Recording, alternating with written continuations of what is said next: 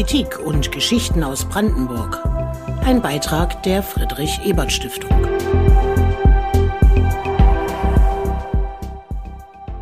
Die Beziehungen zwischen der EU und Deutschland zu Russland sind zurzeit vor allem durch Ratlosigkeit geprägt. Wie soll man reagieren auf den Krieg in der Ostukraine, der Besetzung der Krim, dem martialischen Truppenaufmarsch an der Grenze zur Ukraine und der Inhaftierung des Kreml-Kritikers Alexei Nawalny? Die Assoziationskette beim Stichwort Russland setzt in westeuropäischen Ohren häufig negative Konnotationen in Gang. Und wie blickt Russland auf Europa? Mit diesem Spannungsfeld setzten sich auf Einladung des Landesbüros Brandenburg der Friedrich Ebert Stiftung zwei renommierte Russlandkenner auseinander. Matthias Platzek, ehemaliger Ministerpräsident Brandenburgs und Vorstandsvorsitzender des Deutsch-Russischen Forums, und Reinhard Krumm, Leiter eines regionalen Sicherheitsprojektes der Friedrich Ebert Stiftung mit Sitz in Wien, zuvor viele Jahre Korrespondent in Russland. 30 Jahre nach Ende der Sowjetunion scheint keine klare Linie der deutschen Außenpolitik gegenüber Russland erkennbar. Matthias Platzek versucht zu erklären. Es gab ja noch mal den Versuch, diesen Zustand zu reparieren. Der Versuch fand im Bundestag statt. Putin hat da 2001 seine Rede in deutscher Sprache gehalten, die übrigens seinerzeit von allen damals vertretenen Fraktionen mit stehenden Ovationen gefeiert wurde. Und er hat einen einzigen Wunsch geäußert in der Rede.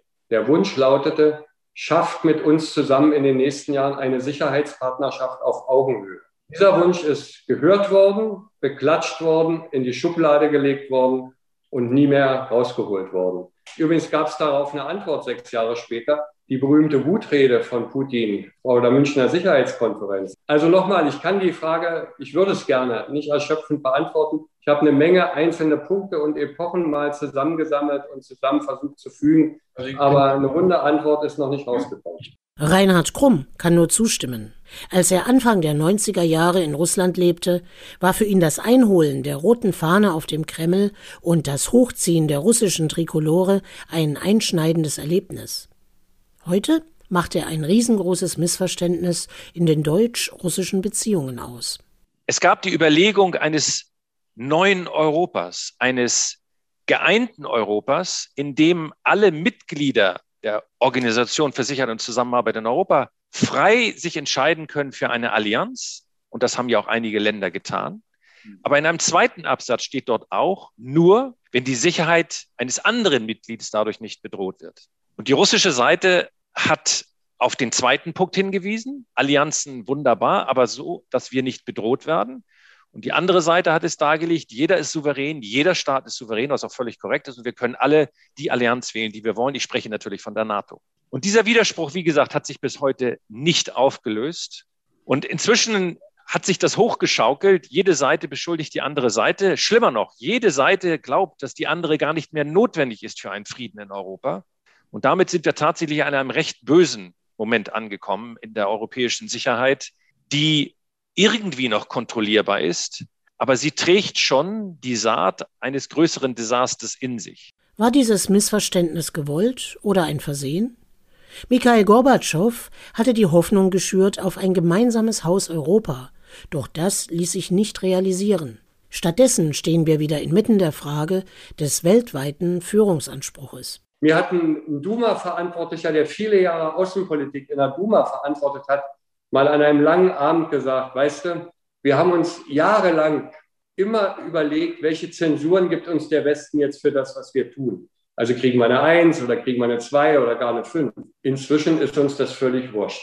Das zeigt auch ein Stück Zerwürfnis. Wir haben Fehler gemacht. Man braucht nur an Manuel Barroso hat das selber zugegeben. Das hat, er hat nicht zugegeben, dass er für die Krim-Krise und für die Ostukraine-Krise mitverantwortlich ist. Aber er hat gesagt, er hat Fehler gemacht als damals die Ukraine die Assoziation zur Europäischen Union gewollt hat. Dass man jedes Gespräch mit Russland verweigert hat, war halt ein Fehler, war ein weiterer Baustein für unsere Entfremdung. Soweit die Ebene des politischen Handelns bzw. der Unterlassung von Handlung. Doch wie steht die russische Gesellschaft dazu? Hierüber hat sich Reinhard Krumm intensiv Gedanken gemacht. Die Umstrukturierung der russischen Föderation über elf Zeitzonen hinweg war eine gewaltige Herausforderung. Gleichzeitig ist Russland aber auch eine große Militär- und Atommacht. Der Tschetschenienkrieg Mitte der 90er Jahre wurde mit größter Brutalität geführt.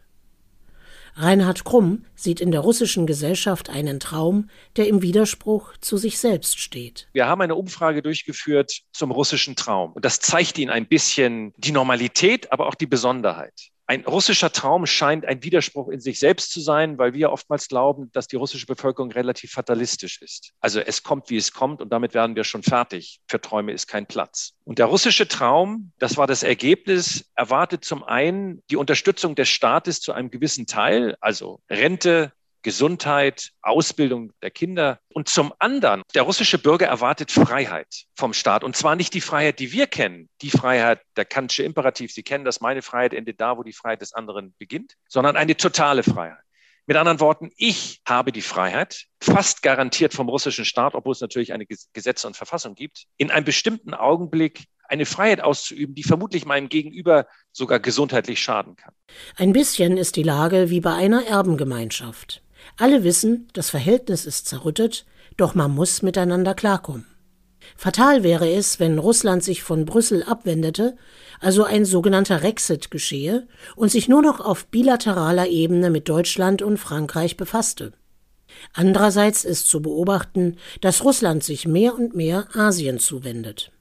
Mir macht die Entwicklung insbesondere der letzten sieben, acht Jahre große Sorgen. Also Russland war über Jahre und Jahrzehnte im Kern auf Europa und Westeuropa fokussiert, mit China kulturell, menschlich wenig, natürlich wirtschaftliche Beziehungen, aber wenig wirkliche Verbindung. Wir beobachten jetzt Stück für Stück, dass sich da was ändert. Dann eine zweite Beobachtung, die mir auch Sorge macht. Wir machen zweimal im Jahr außenpolitische Konferenzen als deutsch-russisches Forum. Die stehen unter der Schirmherrschaft der beiden Außenminister. Auf der letzten hat Lavrov in seiner Eröffnungsrede, das ist jetzt gerade ein paar Wochen her, kühl und klar gesagt, ihr müsst euch jetzt mal bald überlegen, ihr Europäer, also ihr Westeuropäer, ihr müsst euch mal überlegen, ob ihr noch was von uns wollt. Sagt aber auch, wenn ihr das nicht mehr wollt, dann können wir uns viele Gespräche jetzt einfach sparen. Zwei Pole sind in der weltweiten Sicherheitsarchitektur erkennbar geworden. Zum einen geht es um eine große Dynamik in den asiatischen Raum. Das zweite weltweite Zentrum ist weiterhin Nordamerika. Wer ist der dritte Pol? Wenn Europa das sein möchte, dann nicht ohne Russland. Matthias Platzek mahnt an, klüger zu handeln und Russland offener zu begegnen. Es werde zu sehr tagespolitisch gedacht, es fehle eine langfristige Strategie im Umgang mit Russland. Vielleicht könnte eine Art zweite Helsinki-Konferenz verhelfen, klare Perspektiven aufzuzeigen. Auch wenn es sich um eine Online-Diskussion handelte, hatten die Teilnehmerinnen doch die Möglichkeit, via Chat Fragen zu stellen. Eine davon war, welche konkreten Vorschläge es gibt, um das Verhältnis zu Russland zu verbessern. Wir können doch nicht sagen, wir tun nichts, weil der Zustand so schlecht ist. Das ist ja eine Tautologie. Und darum gibt es auch Argumente für Nord Stream 2, indem man sagt, ja, wir verstehen die Kritik und es ist vielleicht auch eine schwere Belastungsprobe für die EU. Und das ist jetzt vermutlich Wahnsinn, das zu sagen. Wir glauben, Abhängigkeiten sind gut. Wenn wir keine Abhängigkeiten mehr haben, ja, dann haben wir nichts anderes mehr als bewaffnete Auseinandersetzung. Was denn sonst? Wir können noch Sanktionen gegeneinander erheben, weil wir noch miteinander zu tun haben. Wobei wirtschaftlich Russland für die EU und auch für Deutschland eigentlich nicht mehr von großem Interesse ist, abgesehen von Rohstoffen. Aber diese Abhängigkeit könnte man als eine strategische Überlegung sehen, bei aller Kritik. Matthias Platzek forderte eine neue Anstrengung für einen Dialog mit Russland. Die Sanktionspolitik der EU könne keine langfristige Strategie sein. Für Russland selbst ist sie noch nicht mal mehr ein großes Thema. Man muss mal innerrussisch sehen. Ich habe mich in Voronezh mal umgetan letztes Jahr in der Landwirtschaft. Hochspannende Entwicklung. Die russische Landwirtschaft hat sich durch die Sanktionspolitik massiv erholt. Und wenn du heute mit Russen redest, sagen die nie wieder holländische Gurken. Die haben ja alles aus Holland importiert. Die russische Milchwirtschaft ist neu erstanden durch die Sanktionen. Die versorgen sich jetzt selber und sind inzwischen in der Weltmeisterschaft führend beim Export von Weizen, Geflügel und anderen Dingen. Also Richard Großbauer hat gesagt, Gott erhalte uns Putin und die Sanktionen, dann geht es mir ja. weiter gut. Zum Schluss wurde Egon Bahr zitiert, der große Vordenker des Wandels durch Annäherung, der einmal sagte, man müsse den Status quo akzeptieren, um den Status quo zu verändern. Russland ist die zweitgrößte Atommacht der Welt und Europas Nachbar. Der Dialog muss auf Augenhöhe stattfinden, nicht als Belohnung für adäquates Verhalten. Zurzeit ist eine Schwarz-Weiß-Politik erkennbar und immer größere Entfremdung zwischen Brüssel und Moskau. Das steht einer Strategie des Zusammenlebens entgegen. Genau hier müssen politische und gesellschaftliche Perspektiven entworfen werden. Und diese Herausforderung ist zwar gewaltig, aber machbar. Darin waren sich die Diskussionsteilnehmer einig. Wer mehr über die Hintergründe und das Verhältnis Russlands zur EU und Deutschlands wissen möchte, dem seien die Bücher der beiden Gesprächspartner empfohlen. Matthias Platzek, Wir brauchen eine neue Ostpolitik, Russland als Partner und Reinhard Krumm, Russlands Traum, Anleitung zum Verständnis einer anderen Gesellschaft. Der Dank geht auch an Uwe Optenhögel, Geschäftsführer des Dietz Verlages, für die sensible und sachkundige Moderation des Online-Abends. Sie hörten einen Beitrag des Landesbüros Brandenburg der Friedrich Ebert Stiftung.